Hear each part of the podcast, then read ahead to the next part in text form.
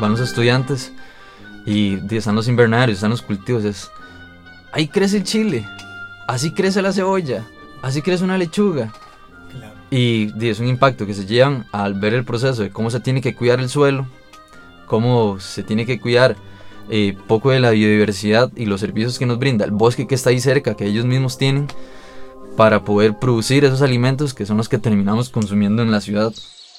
Durante el viaje al recorrido a cada uno de los destinos, usted escucha los comentarios de que pereza, vamos de gira, yo no quiero hacer esa guía, no quiero hacer esa práctica y demás.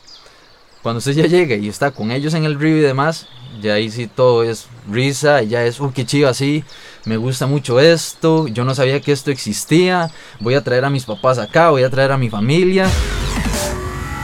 Hoy estamos con Ronnie y Daniel Hernández. Son estudiantes, uno de la Escuela de Ciencias Biológicas de la Universidad Nacional, el otro de Ciencias Ambientales. Además de compartir un apellido, comparten una pasión, la de la ciencia y algo más.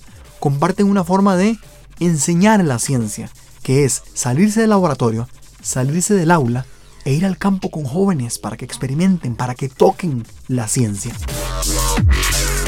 De esa gira, al menos que yo experimenté cuando estaba en el colegio, que uno salía a caminar y simplemente le decían nombres de especies, podemos meterle en la cabeza a los estudiantes que van a nuestras giras cómo funciona el método científico. La ciencia es más un modo de pensar que un cuerpo ahí de conocimiento simplemente. Ofrecemos tres sitios con los que hemos establecido alianzas. Uno ha sido eh, la finca integral orgánica El Mirador, en la cima de Dota. La otra ha sido Hijos de la Montaña, La Legua, en Acerrí.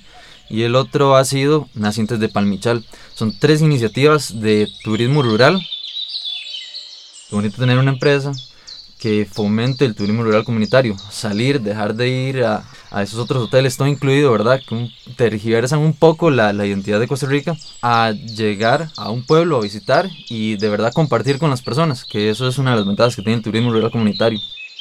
El proyecto Brenesi es una iniciativa que surge ya hace algún tiempo y que exitosamente se lleva a cabo con escolares, con jóvenes de secundaria también. Una de, de, las prácticas que pareciera ser que las que es de las que más gusta es una práctica de macroinvertebrados acuáticos. Son, son insectos acuáticos.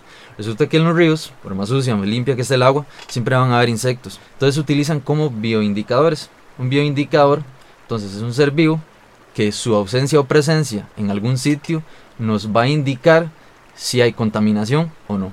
Y con los estudiantes de colegio empezamos ahí con varias técnicas a colectar los, los, los insectos, los Imagínate lo entretenido que es para un muchacho. Sí, porque ellos están en el agua y nadie se imagina que esto existe. La satisfacción de, pues pucha, sí lo hicimos, trajimos 80 estudiantes acá y les gustó un montón. Entonces es como de pasar de, de mira, creo que tenemos el potencial para hacer esto, a mira, sí lo tenemos, ya lo tenemos confirmado porque vino gente y, salieron felices.